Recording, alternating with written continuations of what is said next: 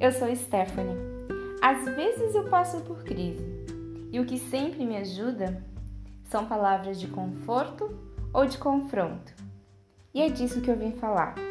Aliás, eu vim te dar uma dica amiga. Então, oportunidade.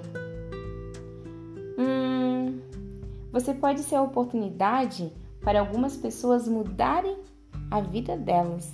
Você sabia disso? Fale, não guarde para você não. Tudo o que você recebeu foi pela graça de Deus. Glorifique Deus falando para outras pessoas.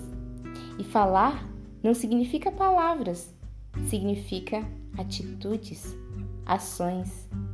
Mas se você falar, melhor ainda.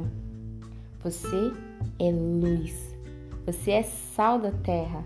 E olha o que diz em Mateus, no capítulo 5, no versículo 13: Vocês são sal da terra. Mas se o sal perder o sabor, para que serviria? É possível torná-lo salgado outra vez? Não. Será jogado fora e pisado pelos que passam e já não serve para nada. Vocês são a luz do mundo.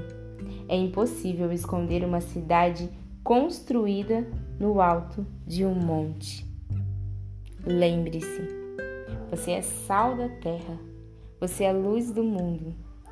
Então, fale. Fale com atitudes, fale com palavras, fale com ações.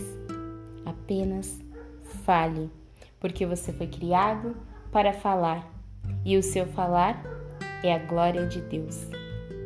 Era isso. Beijinhos. Tchau!